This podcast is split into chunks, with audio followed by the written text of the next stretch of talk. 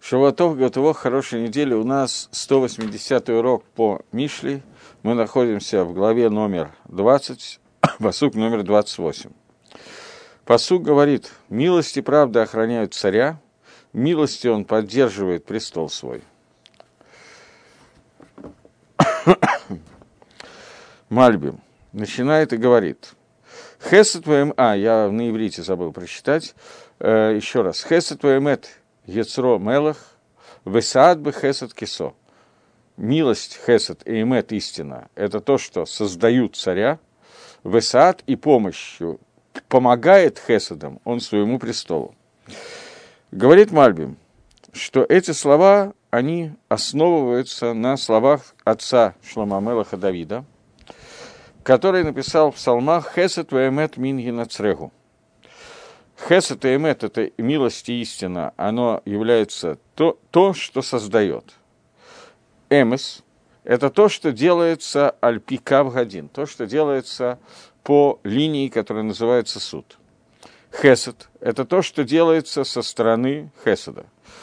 То есть Мальбим переводит, считает, что то же самое говорит Давид Амелах в псалмах, что слово хесед – это милость, оказание добра без э, незаслуженного добра, а эмет – это медад один, мера суда, когда человек получает, весь мир получает строго то, что он заслужил получить.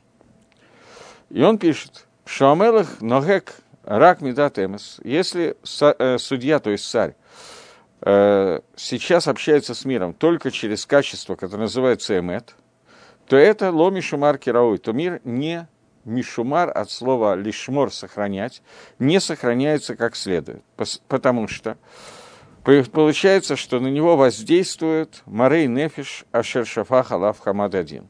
Некие атрибуты, которые называются Марей Нефиш, слово Мар – это горечь, Нефиш – это душа. То есть у человека начинается в душе горечь, которая связана с тем, что ему делает этому человеку Медад Гадин. Несмотря на то, что Медад Гадин делает то, что положено э, как бы по, по суду, то, что человек заслужил. Тем не менее, у человека это может вызвать некоторые депрессивные, апатичные, еще какие-то вещи. И это то, что называется на Лашона Кодыш мар нефиш, человек, душе которого становится горько. Аваль, но если иногда получается некая система, которая называется витор, витор – это миватрим, это то, что не обращают на что-то внимания, прощают. Это не прощение, это вот именно закрыть глаза и не обратить на что-то внимание, что происходит со стороны Хесада Всевышнего, то народ будет его любить. Сейчас, пока Мальбим говорит не о Всевышнем, а царь – это именно царь, человеческий царь. Поэтому царь всегда управляет мерой суда и мерой бесконечного добра.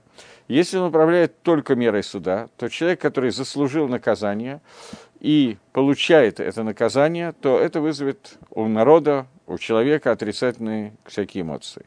Но в тот момент, когда периодически чай, э, царь Миватер, царь как бы не обращает внимания на какое-то действие, закрывает глаза на что-то, то в этом случае народ будет, будет любить царя. И также, если будет вестись только со стороны Хесада, что весь, э, все управление будет только со стороны милости – то не будет страха перед судом на людях, и в этом случае не будет человек батух, не будет человек уверенным. То есть, э, что значит не будет уверенным? Что будет некая проблема в этом царстве, поскольку люди будут не уверены в том, что они получат наказание, и, соответственно, могут делать какие-то оверот, какие-то преступления. Но если хесед и эмет, если хесед, то есть добро, милость и истина, суд, будут обоими управляться миром. И это создаст царя таким образом, что не нужно никакой другой охраны для царя, охранников, кроме того, что как бы народ доволен тем, что иногда им прощают какие-то вещи, иногда на что-то не обращают внимания, а, как правило, ведется Бамидад один, по мере суда. И также это относится к Гангаге, к управлению, которое связано с Кисе, с престолом то есть имеется в виду, что главная часть кисе, главная часть престола, она относится к понятию мишпата, к понятию суда. Тем не менее, не может суд один стоять, и нужно к нему прибавить иногда хесед, то есть милость. И тогда это поможет престолу, чтобы он устоял, и осуществилось царство. Как пример того, что написано в Ишаягу, который э, говорил о том, что Мишпату, суду надо помогать с помощью цдаки, с помощью, ну, не знаю, как перевести цдаку, в принципе, это тоже милость, как бы перевод. Таким образом, Перуш Мальбима очень простой, если в двух словах, что правильное управление – это управление Мишпатом, но если управление Мишпатом будет не поддерживаться периодически хесадом, то в этом случае э, будет некий бегам, некий изъян – царстве, и это относится как к человеческому царству, так и из него мы можем учить, что это относится к царству Всевышнего. Поэтому Всевышний периодически должен, лингок Баалам, должен управлять миром в Медат Хесад, хотя большая часть управления – это меда, которая называется меда Мишпат, меда, которая называется мера суда. И Мальвим здесь бросил такую фразу, что царь должен, помимо иногда ливатер.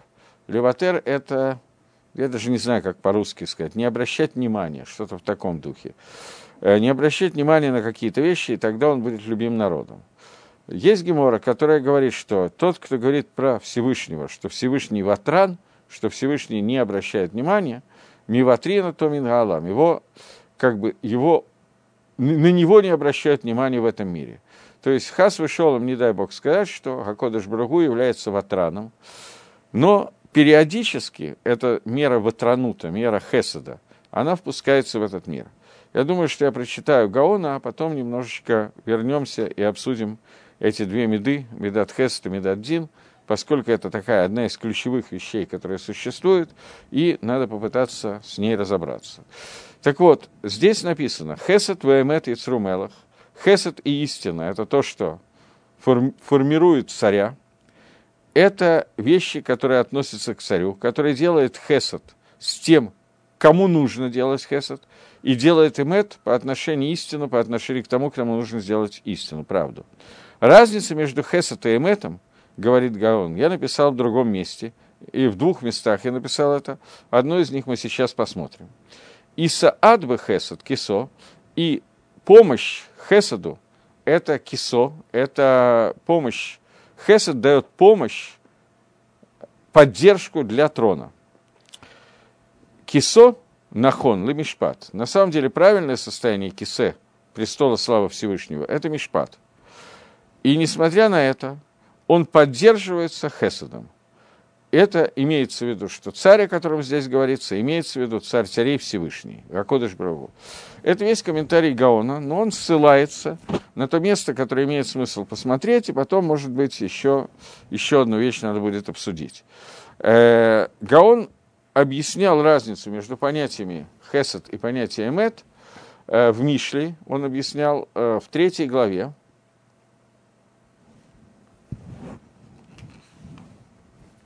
Это было довольно давно. Но тем не менее. Третья глава, там есть такой посук. Третий посук. Хесет ваэмет аль язвеха, кашрем аль гаратеха, катвам аль лоахлебеха. Хесет и пусть не оставит тебя, навяжи их на своем горле и напиши их на табличке на своем сердце. Это пожелание Шлома Мелаха. И Гаон пишет, что... Секунду. Гаон пишет, что Хеседом называет то, что, когда дается то, что человек не обязан дать своему товарищу. И это натина, и это давание. Давание беторат хесед. Это хесед. Например, я не хаяв Рувену деньги, но я вижу, что он нуждается, и я даю ему подарок. В этом случае это называется хесед, поскольку хиюва на мне нету. Эмет – это строгий суд, который дает э, по отношению к человеку из-за того, что он сделал ему так-то и сяк-то. То есть мне было сделано что-то хорошего, поэтому я хочу отплатить, и я должен отплатить добром за добро, и это называется эмет.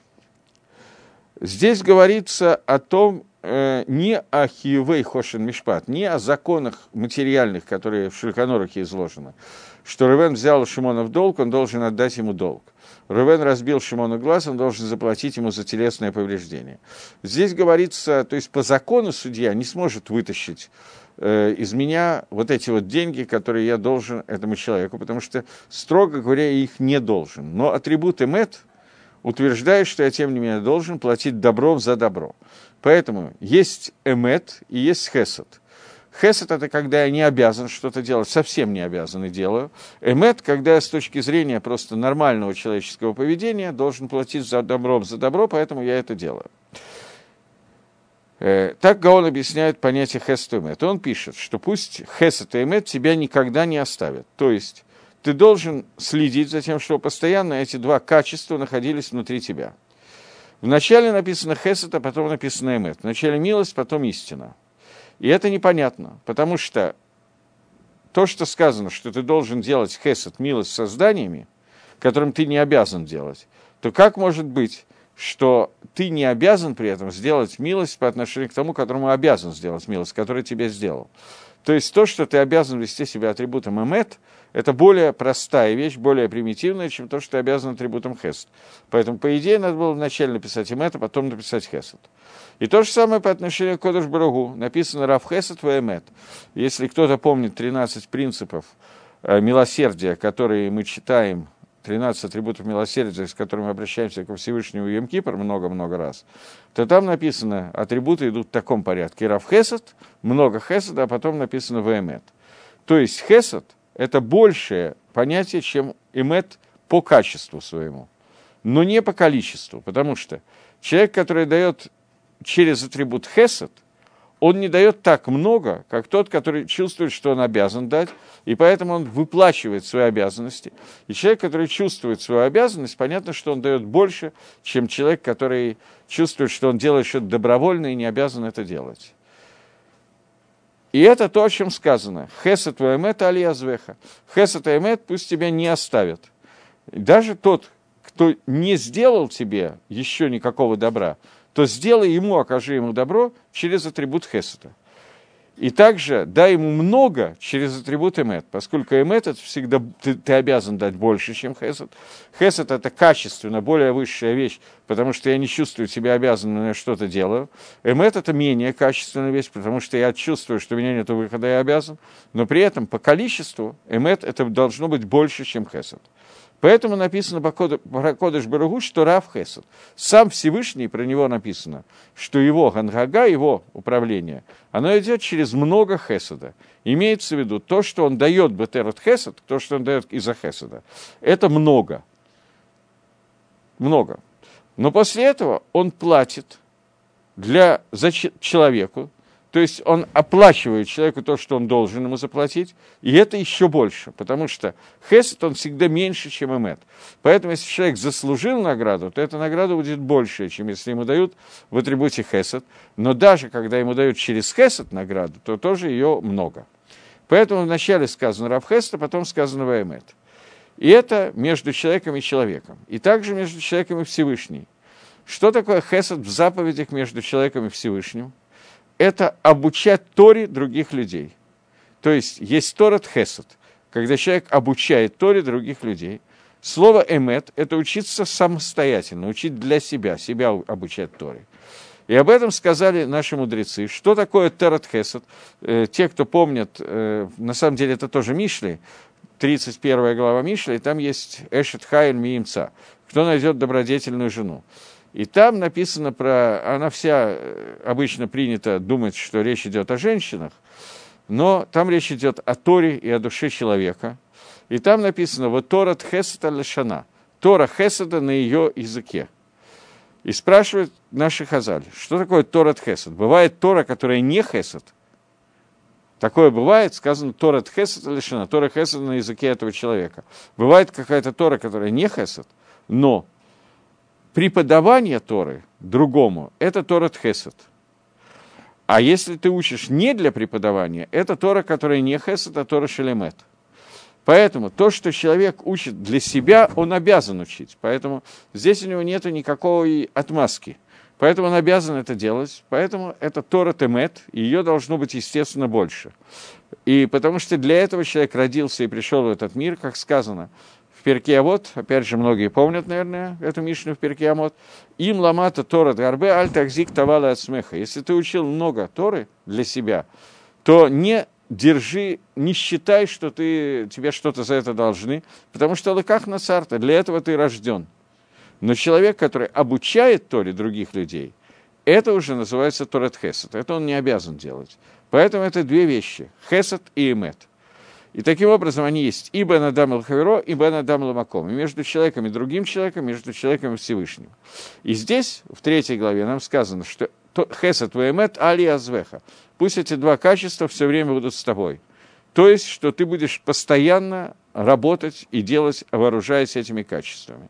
И ты должен их навязать на своем горле, то есть все, что ты говоришь, должно быть либо хесед, либо эмет, и должен, оно должно быть написано на твоем, на дощечках твоего сердца. Что значит дощечки твоего сердца? То есть они должны быть постоянно в твоих мыслях. И то есть, другими словами, Торат и Хесед должны быть, Эмес и Хесед должны быть постоянно в твоей речи, в, твоем, в твоих словах и в твоих мыслях. Теперь я возвращаюсь к нашему посуку после этого. Прошлый посук, посук, который мы только что прочитали в третьей главе, он говорил о хесаде и эмете, которые исходят от человека по отношению к другому человеку и по отношению к Творцу. Этот посуд говорит на обратную тему. Он говорит по поводу того, что мы должны видеть, что Акодыш Баргу управляет миром через хесад и эмет.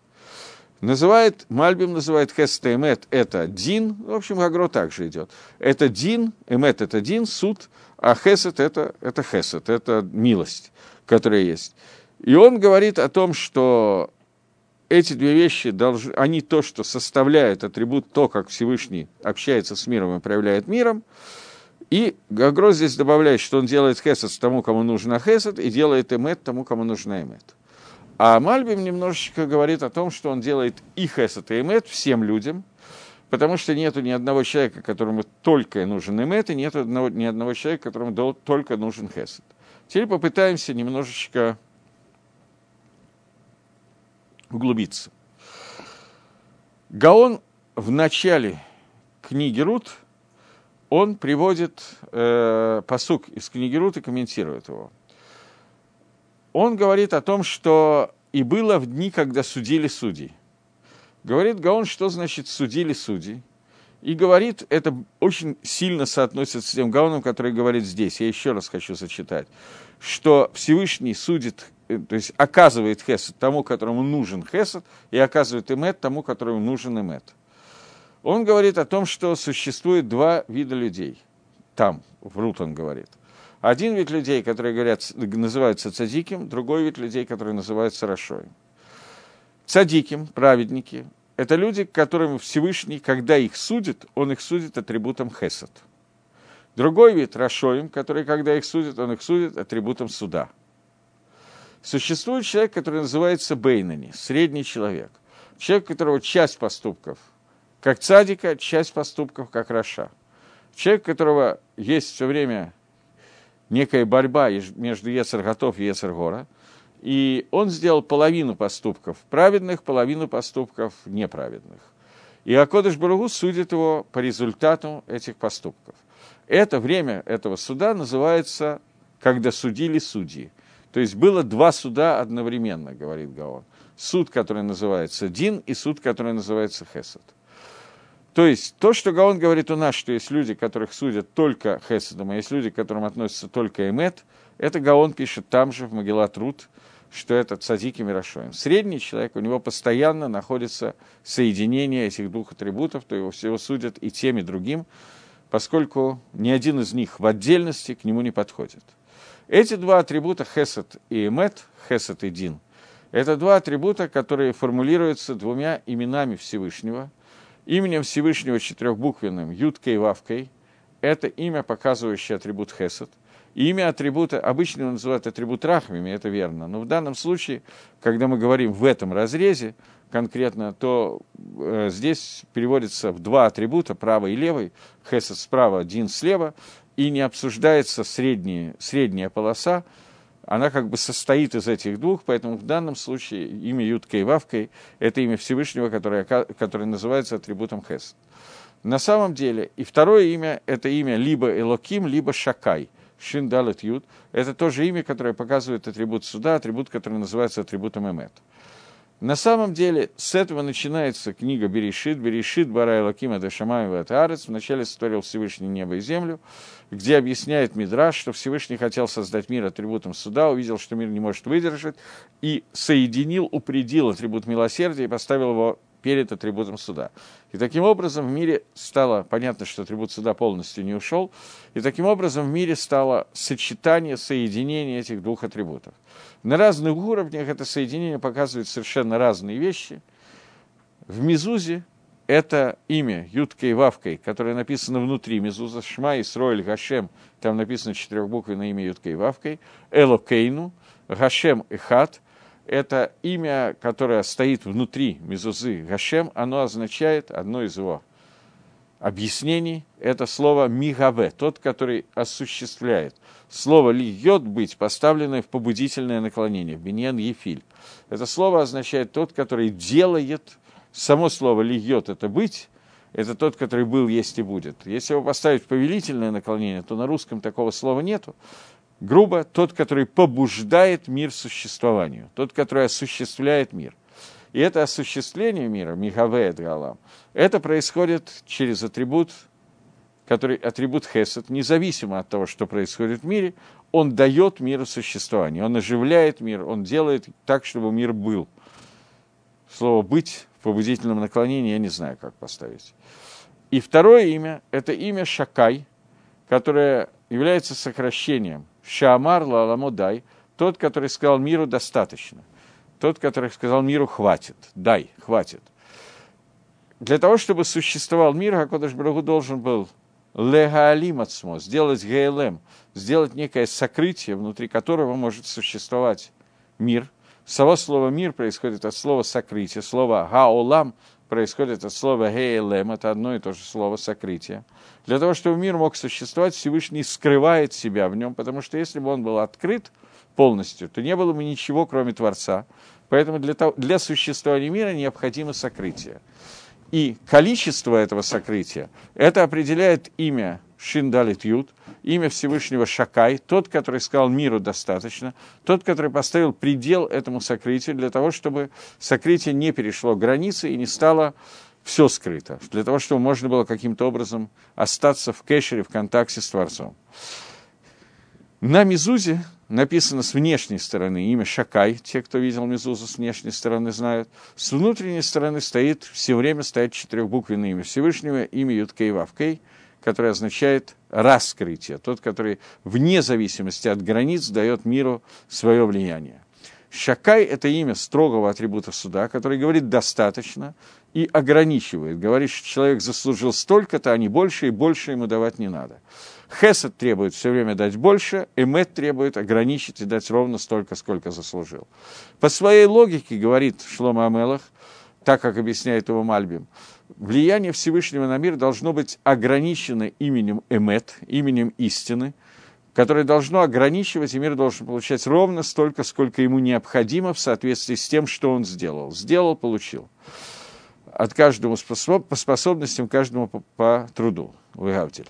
Но э, Хакодыш Барагу, как пишет Мальбим, видит, что иногда для мира это невозможно. Я вначале цитирую Мидраша, а не Мальбим. Всевышний видит, что иногда мир не может в этом существовать, и поэтому он упредил и поставил имя Юткей и Вавкой впереди имени Шака или имени Лаким, впереди атрибута Сута, и поэтому иногда дается для мира независимо от того, что в нем происходит. Мальбим это формулирует таким способом, что бывает, если все время давать строго по суду, то получается, что произойдет некоторое восстание, некоторый страх лишний, и восстание человека против царя, и то же самое против Всевышнего – когда у человека появляется некое отчаяние, все равно никогда не могу быть праведником, я вот такая вот сволочь, и все, все равно все потеряно, и дальше все можно.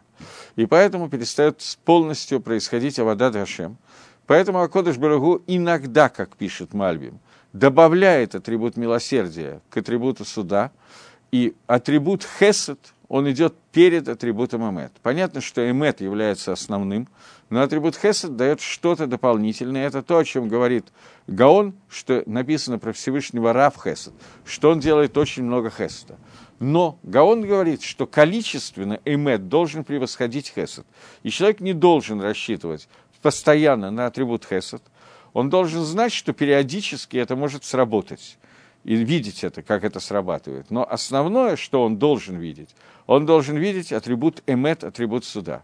Поэтому с внешней стороны Мезузы, которую мы видим, написано имя Шин Далит Ют, Шакай, имя ограничения, которое говорит, что дай, достаточно. Вот этого влияния Творца, этого света Всевышнего, этого добра, который тебе дает Творец, достаточно больше ты не заслужил. И есть ограничение его. Изнутри все базируется на бесконечном желании Всевышнего оказать хесед, но это желание ограничено атрибутом эмет, атрибутом суда. Бывают ситуации, которые на самом деле бывают крайне редко, когда атрибут суда практически уходит из этого мира и поглощается атрибутом бесконечного милосердия. Таких историй в мире было не так мало на самом деле, но я опишу одну из них, и достаточно, когда Амисраэль находился, выйдя из Египта, находился у моря и обратился ко Всевышнему с вопросом, что теперь делать. Маширабейну обратился к нему с молитвой. И Всевышний ему сказал, что что ты молишься сейчас? Сейчас не время молитвы. Иди в море, и все. И абсолютно непонятная фраза, почему Всевышний запретил Маше молиться, сказал, что молитва не поможет. Мидраш объясняет, что в этот момент Малахей и Ашерет, ангелы, обратились к Творцу и сказали, «Аре элу авдева дазара, элу авдева дазара». Эти служат идолам, и эти служат идолам. Чем заслужил Израиль спасение? Больше, чем египтяне, чтобы они их захватили. И Мидраш говорит, я знаю, что вы слышали наверняка другие точки зрения, но я цитирую Мидраш, Мидраш на Алам из Зохара, который говорит, и сказал Всевышний Маше, хватит молиться, это то, что сейчас происходит, не зависит от вашего схута. Молитва помогает только когда есть какой-то схуд, какие-то заслуги. Тогда эти заслуги могут помочь и молитва может быть принята. Сейчас у вас заслуг нету, и все, что сейчас произойдет, баатика талия. Все это связано с атика. Атика – это такая, это даже не сфера, я не думаю, что надо сейчас объяснять, это очень длинно будет, чтобы объяснить, это такое проявление Творца, которое находится над миром Ацилус, над сферот, над всеми сферот, которые существуют. И это зависит от понятия бесконечного добра, которое исходит от Всевышнего, которое вообще не раскрывается никак практически в этом мире. И вот Баатика Тали, это связано с Атикой, поэтому то, что сейчас происходит, это не связано с атрибутом суда, поэтому твоя молитва Маше не, про, не подойдет. И море расступилось перед Израилем. Не из-за того, что мы были такие хорошие, у нас это редко происходило. И произошло это просто потому, что Акодыш Баругу выбрал народ, который должен получить Тору, и нужно было привести этот, этот народ к получению Торы, и это был чистой воды хесед, без каких-либо проявлений эмет. Но на самом деле я сказал неверно, потому что проявление эмет никогда из мира не уходит. Каждый, кто говорит, что Акодыш Браву Ватран, Миватрина, Томин Гаалам, любой, кто говорит, что Всевышний является ватраном, что он не обращает на что-то внимания, пропускает что-то. Его пропускают, на него не обращают внимания в этом мире. И поэтому существует определенная система, которая достаточно сложная, но объясненная нам в Торе. То, каким образом атрибут милосердия соединяется с атрибутом суда, это 13 мер милосердия, которые описаны. Маше получил их на Синае. После того, как сделал был золотой телес, и Машир молился по поводу того, чтобы этот грех был прощен, он молился и упоминал заслуги праотцев, и тогда Мидраш говорит, что Маширабейн услышал в ответ, что сегодня я тебя прощаю за заслуги Авраама, Исхака и Якова, не тебя, а весь Израиль. Но будет время, когда заслуг праотцев Авраама, Исхака и Якова будет не хватать, и тогда все, что может вам помочь в этом, это только атрибут милосердия Всевышнего. И вот этот атрибут хесед, о котором идет речь, он соединяется с эмет, и это соединение происходит через 13 каналов соединения, и они к ним, ими мы молимся Всевышнему, обращаясь через них к Творцу в Йом-Кипр и в каждый пост и так далее. Это хесед и эмет, который здесь сказано, что хесед и эмет – это то, что поддерживает престол Всевышнего. Окей, с этим посуком более или менее разобрались. Наверное, менее, чем более, но продолжим следующий посук, номер 29. Посук, который говорит, слава юношей, сила их, а краса стариков – седина. Говорит Шлома Велах, Тиферет Бахурим Кохам. Красота юноши – их сила. Вегадар. Гадар, ну, переведем как слава за неимением лучшего слова. Гидур мицва. Это мицва, сделанная самым лучшим способом. Красота мицвы, украшение мицвы. Мигадрин что-то. Э, плод, и трог называется Эцгадар. Э, назвать это деревом славы очень трудно. Дерево красоты.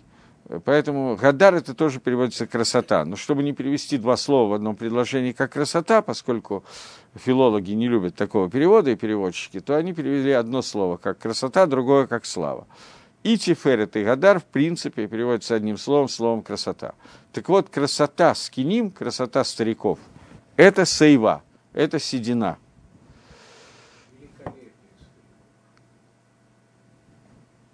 Ну, пусть будет так. Э, окей, теперь попытаемся посмотреть, как переводит это место Мальбим. Мальбим объединяет это с следующим посуком. Давайте переведем, прочитаем тоже следующий посук. Ушибы, раны, притирания от зла, как язва внутри чрева. Ой. На иврите. Хаборот Пеца Тамрик. Это три названия, которые на русском переводятся всегда одинаково, я не буду переводить ушибы, раны, когда все это переводится словами раны, они являются как бы тяжелыми, все три вида ран, они тяжелые, и язвы находятся внутри живота. Наверное, язвы внутри живота тоже плохо. Макот, хадарей, бетон. Удары раны находятся внутри живота. Я не знаю, почему надо было изобразить три разных слова по-русски, но все это переводится одними и теми же словами раны. Теперь посмотрим. Проникающее ранение. Нет, оно не проникающее, оно внутреннее. Оно изнутри. Его не стукнули шпагой, не проткнули, чтобы оно было проникающее, оно родилось изнутри. То есть, наверное, Хакодыш Брагу как-то умеет стукнуть так, чтобы было изнутри и не снаружи. Что-то в таком духе что-то типа проводения внутренних каких-то вещей. Почему именно язвы, я не знаю. А поэтому их перевели как язву, потому что язва – это проводение внутри желудка. Окей. Э-э- говорит Мальбим.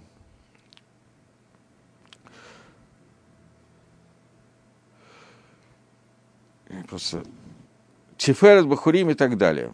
Красота юношей, красота стариков и раны тела. Здесь сказано – что существует понятие когагуф – телесная сила. И человек, который сохраняет эту силу, э, он начинает Мальбин с того, что существует такой мусак, такое понятие, которое называется шихвадзера. Шихвадзера – это дословно откладывание семени. Имеется в виду, когда во время супружеской близости из мужчины выходит семя. Это вещь, которая называется телесной силой. И человек, который сохраняет эту силу, силу и занимается супружеской близостью, а только в то время, которое предназначено и более благоприятно при этом, для этого, в соответствии с тем, кто для чего рауй, ну, у разных людей это по-разному, он сохраняет силы в своем юношестве, и на него не наступает зикна прежде времени. Его старость не наступает преждевременно. То есть от чрезмерного увлечения этим процессом возникает ранняя старость. Но человек, который бегает за райот, за запрещенными связями, он теряет эту силу внутри своей молодости. И поэтому зикна кафецатала в старость набрасывается, прыгает на него. Э, если он пригласит самого себя для авейры больше, чем это следует, то, кроме всего прочего, к нему приходят какие-то раны, которые внешние и которые болят изнутри, два вида ранений. И это то, о чем сказано, что Бахурим, э, молодежь, она хвастается, украшается своей силой, которая сохраняется в нем. То есть украшение юноши – это та сила, которая остается в нем, которая сохраняется в нем. И также красота или слава или великолепие скиним – это седина. То есть, что это значит? Что зикна, старость, приходит перед времени, если она приходит преждевременно, то это не мигудар, это не очень красиво. Только если с ней вместе приходит седина, что это старость, которая приводит, при, приходит по причине пожилого возраста, седины и многих дней, которые он прожил. Но если это наоборот происходит, то это тимрок быра, то это как бы смазано злом. То есть это то, что силы человека уходят от него преждевременно за счет ра, за счет зла, который он делал, что это знут, и э, знут – это прелюбодеяние, запрещенные связи, разврат, спасибо, и швихат-зера – выброс семени. Что это называется, понятие называется ра. Как написано, «И будет человек эр, бахор Игуда, раба и Гашем».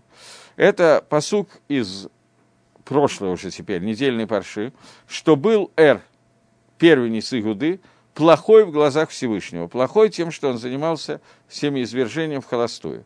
И тогда к нему приходят из стора... со стороны, снаружи, различные виды ранений, и это становится опасным, как написано в Ишаягу, и также приходят к нему внутренние какие-то болезни, которые портят его, например, портят кишечник. И это также происходит из излишней тайвы по поводу еды, и от излишнего обжорства у него происходят проблемы с кишечником. Вот таким вот довольно странным способом Мальбим объясняет этот посук. Ну, объясняет. В общем, объяснение понятно. И это Гемора, которая, все, что привел Мальбим, написано в Геморе. Я не помню, приводит ли Гемора эти псуки в Мишле, это я не помню просто. Но Гемора говорит то же самое, что излишнее увеличение э, даже разрешенными половыми связями тоже приводит к раннему старению. И э, излишняя тайва в еде, она приводит к тому, что у человека начинается холими айн, какие-то кишечные заболевания. Поэтому человек должен знать, сколько времени на что ему уделять, и основная часть времени должна быть отделена не телу, а душе, и, соответственно, человек, который слишком налегает на уделение внимания телу, то в результате это обращается в раннюю старость и так далее. У нас сегодня принято, что ранняя старость – это такая вещь очень плохая. И здесь вроде бы тоже так следует. Но здесь следует именно про раннюю старость, когда человек становится, стареет раньше времени. Но когда человек становится закеном, когда он становится стариком, это отнюдь не является минусом. Во-первых, к этому все идут. Во-вторых, здесь есть свои плюсы. И это то, что сейчас будет нам объяснять Гаон, если мы доберемся до этого места, наверное, не факт. Но постараемся добраться.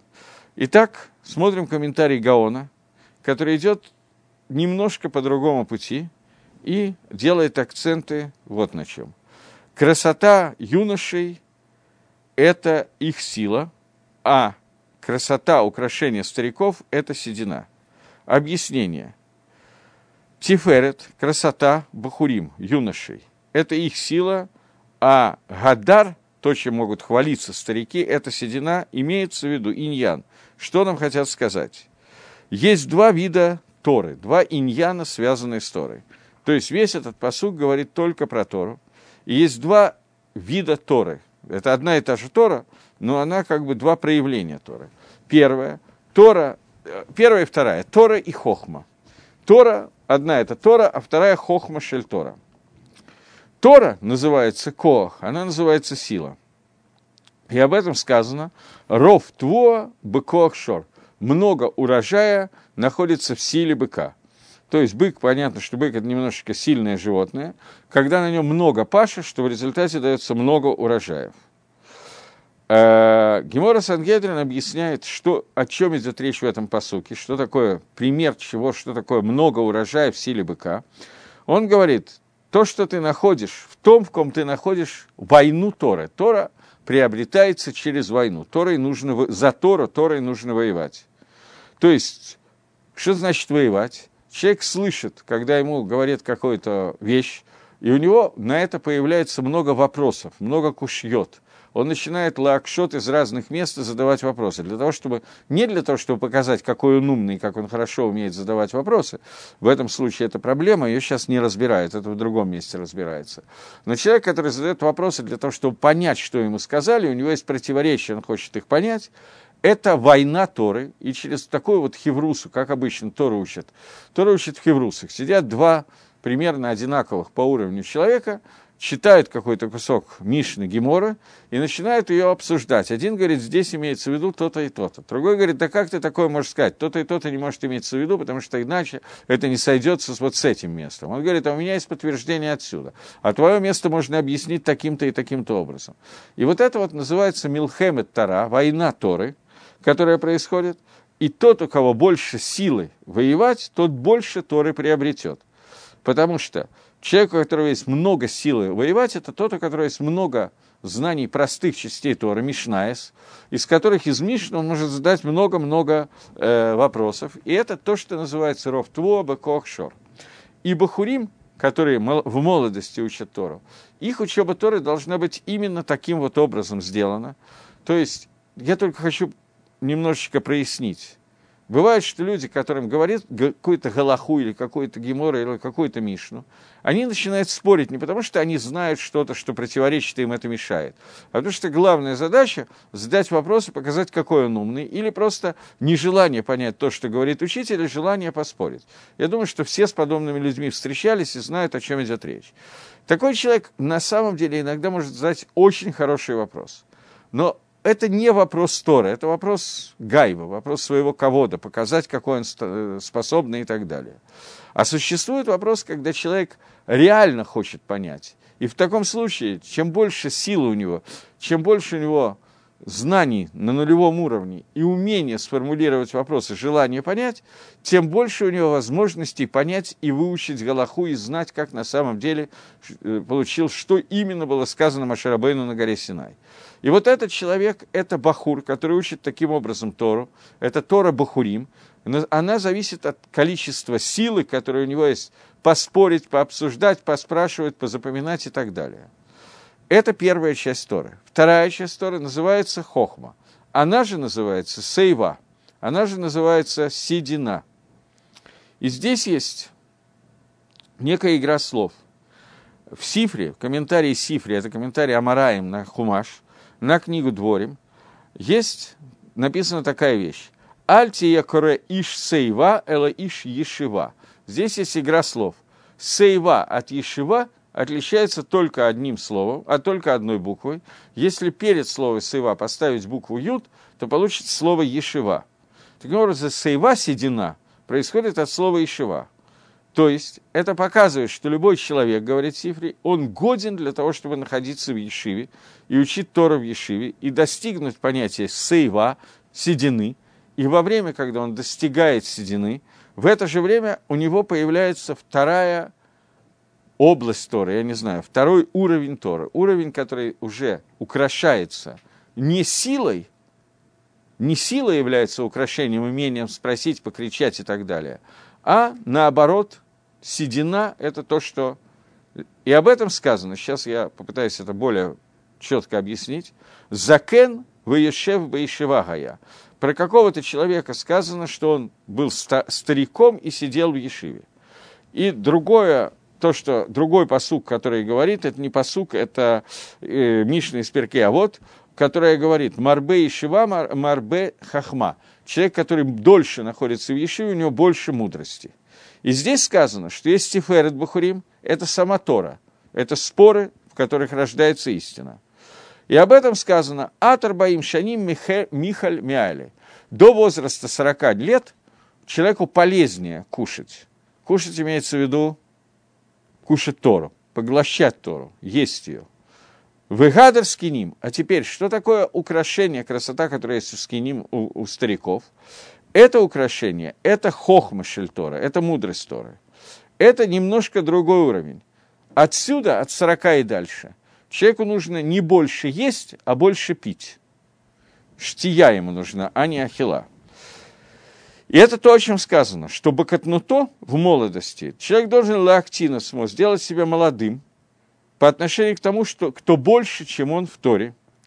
Также в зикнуто в старости он должен идти на то, Миша Гадоль Мимену Бахохма. Он должен лактин себя, уменьшить себя, сделать себя маленьким, по отношению к тому, кто больше по сравнению с ним в Хохме. И вот теперь получается, что Гидур, Гадар, украшение. Это украшение Торы. Об этом сказано «Эйн Гадар Эла Хохма».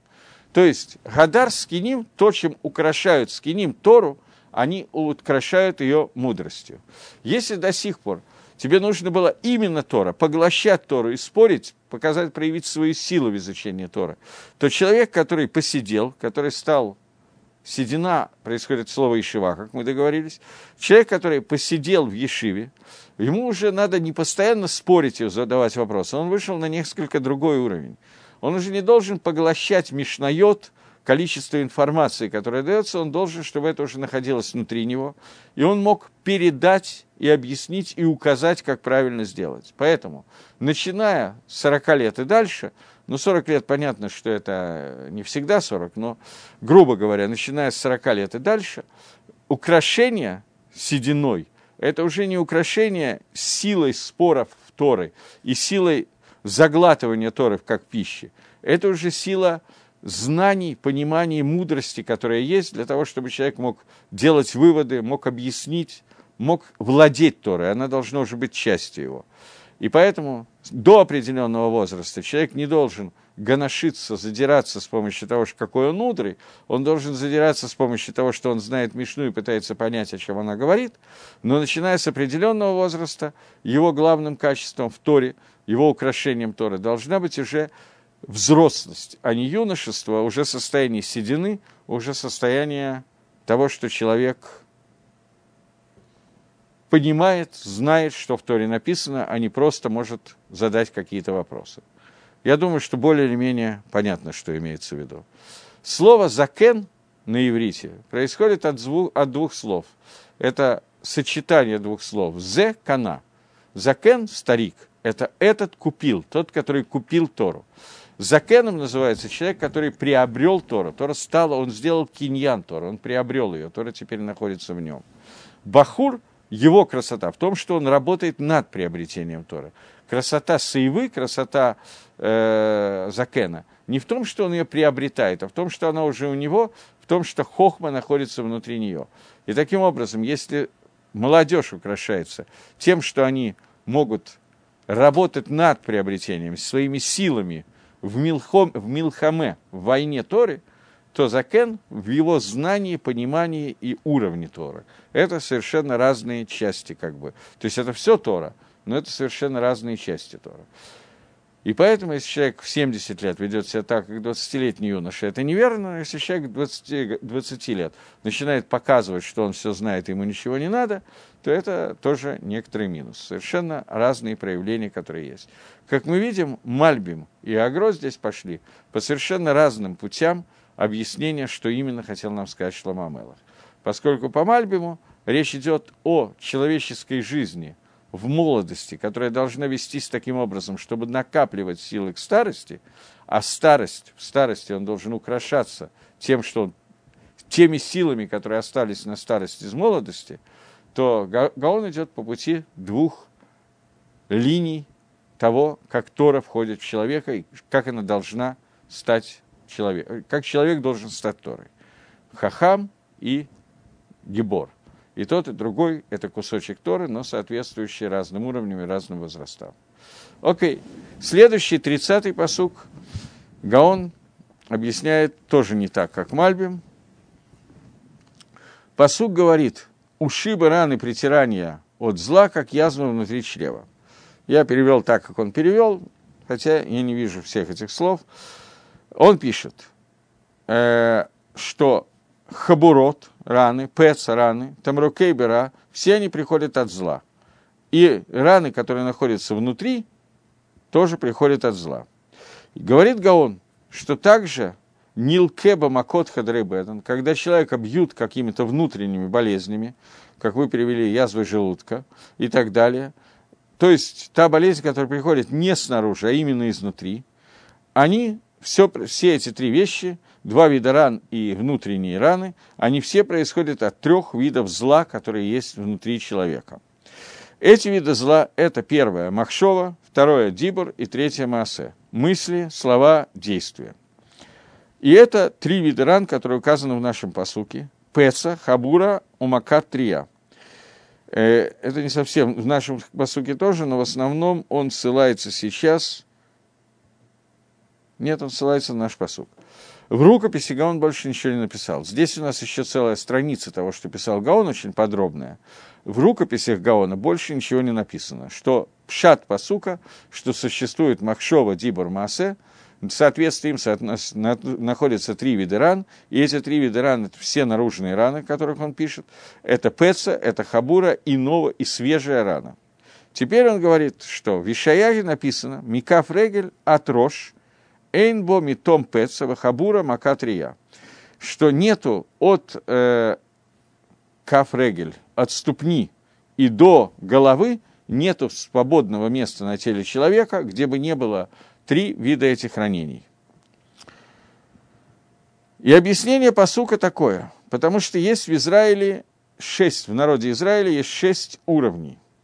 Это Рошейгаида, главы общины – Эйней гайда – глаза общины, П гайда – уста общины, Гув гайда – тело общины, Лев гайда – сердце общины и Реглей гайда – ноги общины.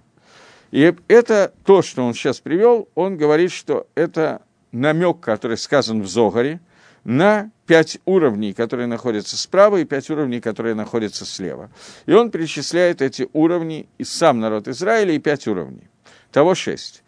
В соответствии с этим есть Рошейхам, то есть судьи, есть Зикнейхам, старейшины, рабоним, есть Шотрейхам, это Шотер, это полицейские, и есть весь народ Израиля.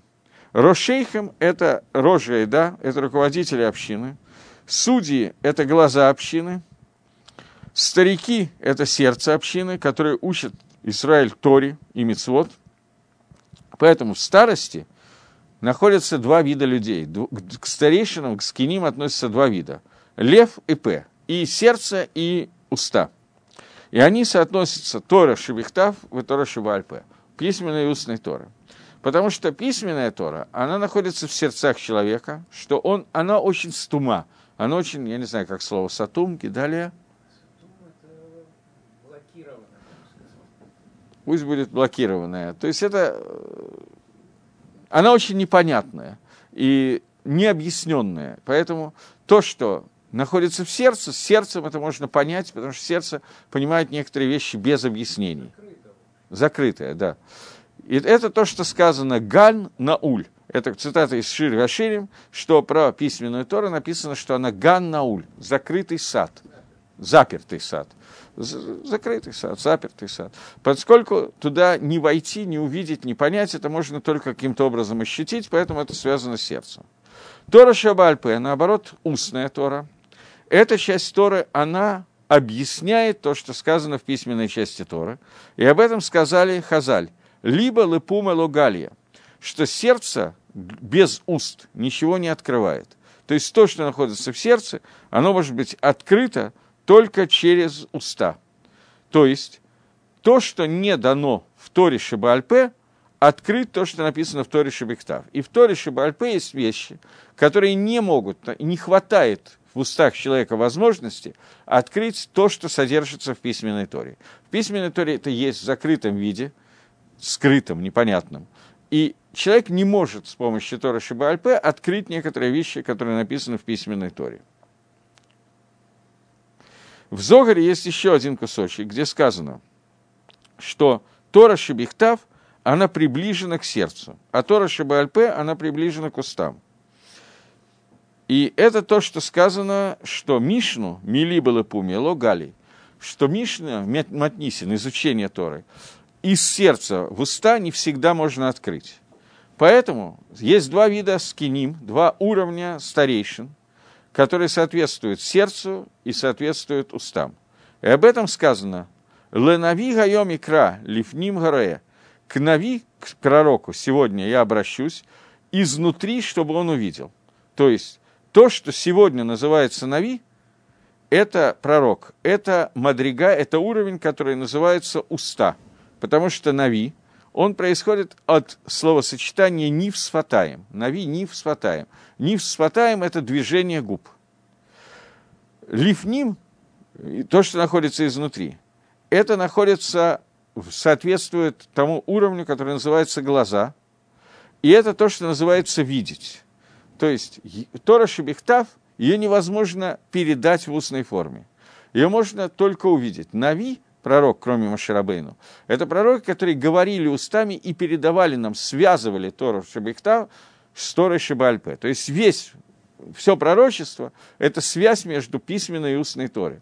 Они находились внутри письменной Торы, но они нам устами сообщали. Они не могли нам сказать новых мицвод. Пророки не имели права лихадеш обновить ни одну мицву. Только те мицвод, которые были даны Машена Синай. Но какое-то объяснение, какое-то раскрытие их, они говорили. Это то, что связывало сердце с, с устами. Но Маше Рабейну – это пророк, который видел все от начала до конца. Понятно, что он тоже передавал нам устами, но он это видел на уровне так, как мы видим, который час, я не знаю, смотря на часы.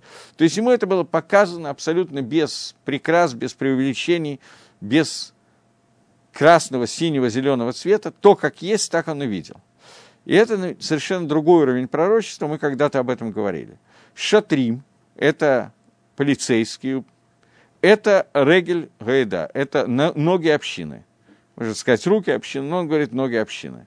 И поэтому здесь сказано, что от каф регель, от ступни до э, рожь, до головы нету никого, в котором нету стопроцентной вот мимута, стопроцентной целостности, и всюду есть пецова хабура, и всюду есть разные виды ран.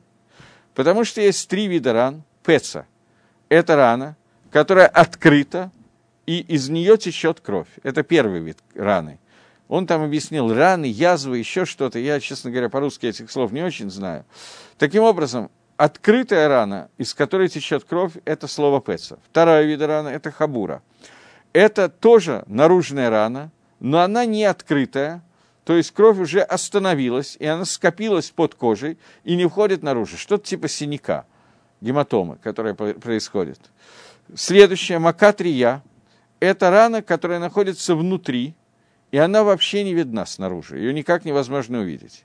И эти три раны, они находятся внутри Израиля, и это три вида нечестивцев, которые есть. То есть внутри народа Израиля есть три вида Рашоим, и поэтому они, эти Рашоим, аллегорически представлены у нас в виде трех видов ран, которые находятся внутри народа. Поскольку каждый из этих видов Рашоим делает то, что внутри тела человека делает этот вид раны. Есть Рашоим Бефаргесия, Рашоим, который делает свой авирот э, как бы публично. Вторая – это те, которые делают, э, ну, скрывая в темноте, немножко скрывая свои действия. И они оба делают зло своими действиями. Третий вид Рашоим – это Рашоим, который делает зло через свою махшову, через свои мысли. И они вообще никак не видны снаружи. И это внутренние раны, которые есть. Люди, которые изнутри делают так, что есть как язвенное внутреннее кровотечение. Внутреннее кровотечение, я не уверен, что это тарана, о которой он сейчас говорит, потому что ты видишь, как оно вытекает, кровь. Ты видишь какое-то кровотечение. А есть то, что не видно, то, что осталось внутри. И это рана, которая вообще никак не видна. И это внутренняя рана. Какая из них опаснее, какая нет, это следующий момент. Но я вижу, что я перешел лимиты времени. Поэтому я думаю, что этот посук мы закончим в следующий раз, хотя мы его почти закончили, может, я одну-две минуты уделю просто ему, и мы двинемся дальше, потому что мы с помощью Всевышнего закончили 20 главу, и вот нам надо начинать главу 30 в следующий раз. Так что спасибо, до новых встреч в эфире в следующее воскресенье. 21 21 Спасибо.